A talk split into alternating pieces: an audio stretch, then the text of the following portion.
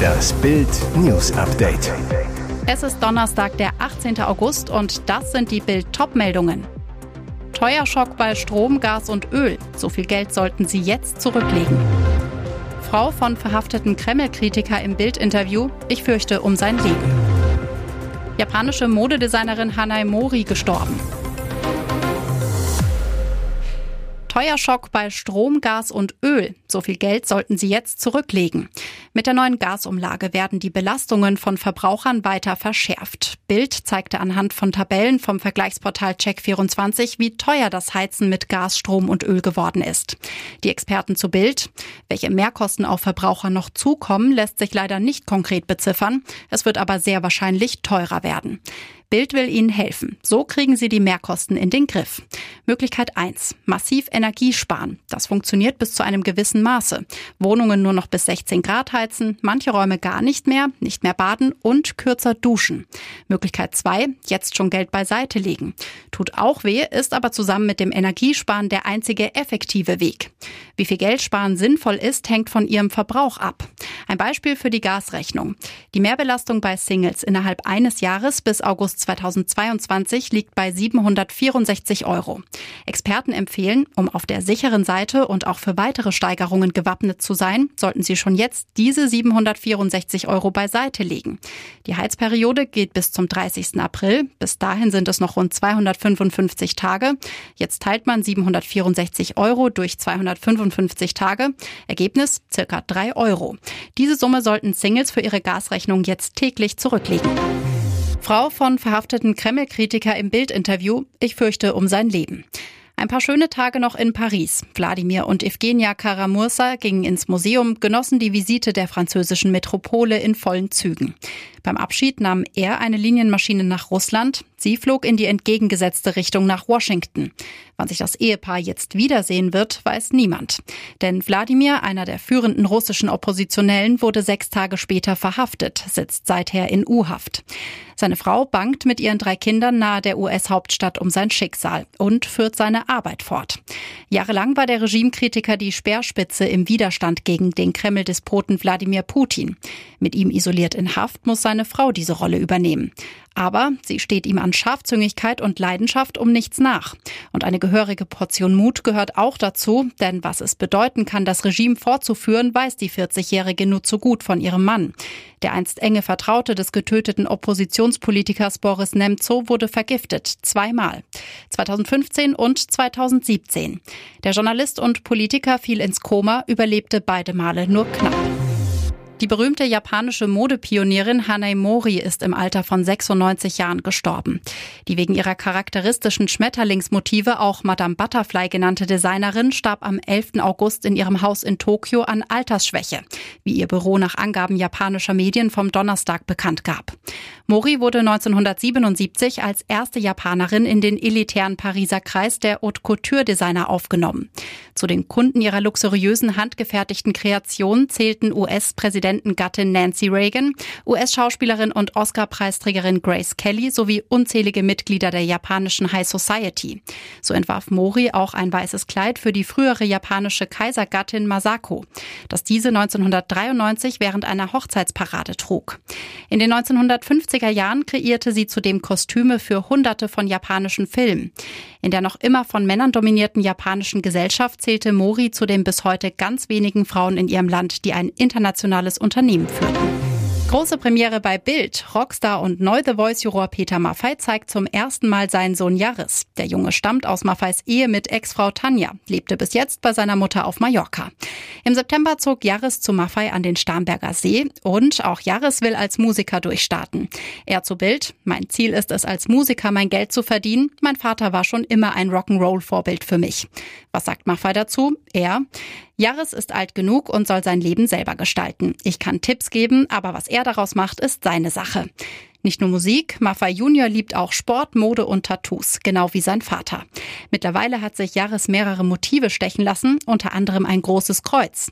Maffei, auch hier darf Jaris selber entscheiden, was er will. Ich habe ihm nur vorher empfohlen, genau zu überlegen, was für ein Tattoo er will.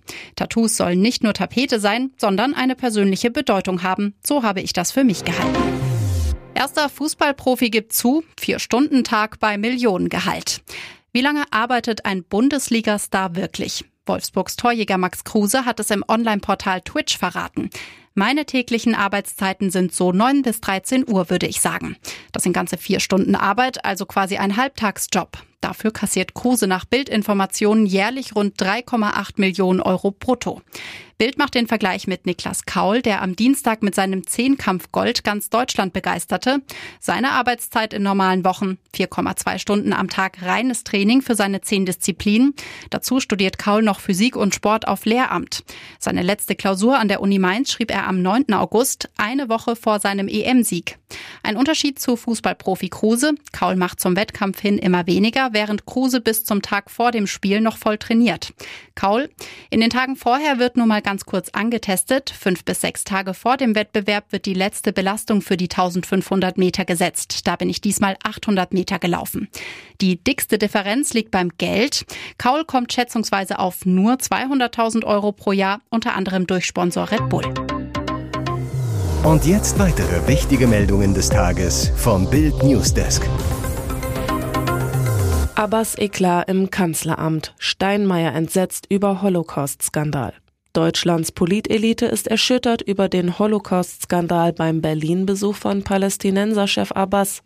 Bundespräsident Frank-Walter Steinmeier sagte Bild, der von Präsident Abbas gezogene Vergleich in Bezug auf Israel ist völlig inakzeptabel und besonders schmerzhaft, weil er in der Hauptstadt unseres Landes erfolgte. Deutschland bekennt sich zu seiner historischen Verantwortung und steht fest an der Seite Israels. Das Problem, Olaf Scholz hatte neben Abbas gestanden und geschwiegen, als der die Skandaläußerung von sich gab, Israel habe 50 Massaker und 50 Holocausts in 50 palästinensischen Dörfern und Städten verübt. Der Präsident des Zentralrats der Juden, Josef Schuster, richtet deshalb Vorwürfe an Scholz, dass eine Relativierung des Holocaust gerade in Deutschland bei einer Pressekonferenz im Bundeskanzleramt unwidersprochen bleibt, halte ich für skandalös. Auch CDU-Chef Merz sprach von einem unfassbaren Vorgang im Kanzleramt. Scholz hätte Abbas klar und deutlich widersprechen und ihn bitten müssen, das Haus zu verlassen. Das große Fischsterben ließ eine Papierfabrik tödliches Abwasser in die Oder. Stinkende Fischkadaver verpesten die Oder. Unaufhaltsam treibt der Teppich aus Tod und Verwesung in Richtung Ostsee. Fischer bangen um ihre Lebensgrundlage, Badeurlauber um ihre Gesundheit. Während täglich tonnenweise Fisch aus dem Fluss geborgen wird, suchen Wissenschaft und Politik nach der Ursache der Katastrophe. Noch weiß niemand, was die Fische tötete. Polnische Umweltschützer beschuldigen eine Papierfabrik in der Stadt Ottawa, giftige Abwässer in die Oder geleitet zu haben. Fabrikchef Jacek zu Bild, wir haben damit nichts zu tun. Tatsächlich wurden an einer Schleuse flussaufwärts tote Fische entdeckt. Das Gift hätte also gegen die Strömung fließen müssen. Außerdem steht eine giftige Algenart im Verdacht. Im Oderwasser wurde eine massive Algenblüte festgestellt. Es soll sich dabei um Primnesium parvum handeln. Die Mikroalge kommt eigentlich in Brackwasser vor. Unklar, wie sie im Süßwasser der Oder überlebt. Rätsel um die geheimen DFB-Tresore geknackt. Inhalt hat mit der WM 2006 zu tun. Das Rätsel um die zwei geheimen DFB-Tresore ist gelöst und es wurde sogar ein kleiner Schatz gefunden, der mit der WM 2006 zu tun hat. Mittwoch, 13 Uhr. Ein Mitarbeiter einer Tresorfirma kommt zusammen mit DFB-Mediendirektor Steffen Simon in der alten Verbandszentrale in der Frankfurter Otto-Fleck-Schneise an. Ziel, nach dem Fund von vier Tresoren bei Aufräumarbeiten, die zwei noch verschlossenen mit Hilfe von professionellen Panzerknackern zu öffnen. In weniger als drei Stunden stehen die beiden Tresore offen. Der Fund, nach Bildinformationen, 400 Silbermünzen, Gedenkprägungen der WM 2006 in Deutschland, Wert mindestens 4000 Euro. In einem der beiden Tresore, die sich bereits öffnen ließen, waren zuvor noch wertvollere Münzen gefunden worden, im Wert von 150.000 Euro. Der wichtigste Nichtfund, es wurden keine belastenden Unterlagen im Zuge der Affäre um das Sommermärchen 2006 gefunden. Weil er ausziehen muss. Bahn verspottet Wendler. Wer den Schaden hat? Kurz nachdem Bild exklusiv verkündet hatte, dass Schlagersänger Michael Wendler und seine Frau Laura Müller ihr Mietshaus in der Palmetto Street in Punta Gorda in Südflorida verlassen müssen, gab es jede Menge Spott für das umzugsfreudige Liebespaar. So wurde etwa auf dem offiziellen Account von DB Cargo der Deutschen Bahn ein Tweet abgesetzt, der sich auf die Schlagzeile Michael Wendler und Laura Müller müssen Villa in Florida verlassen bezog. Kommentiert wurde der Satz mit Wir haben Erfahrung im Transport von Aluminium. Warum aber wird Aluminium erwähnt? Ganz einfach. Wendler wurde in der Vergangenheit immer wieder als Aluhutträger bezeichnet, weil er unter anderem krude Theorien zu den Corona-Maßnahmen der Bundesregierung verbreitete. Die waren im Oktober 2020 mit ein Grund für den Sänger und geschassten DSDS-Juror gewesen, nach Amerika auszuwandern. Seitdem haben Wendler und seine Frau mehrmals den Wohnort gewechselt. Weitere spannende Nachrichten, Interviews, Live-Schalten und Hintergründe hört ihr mit Bild TV Audio.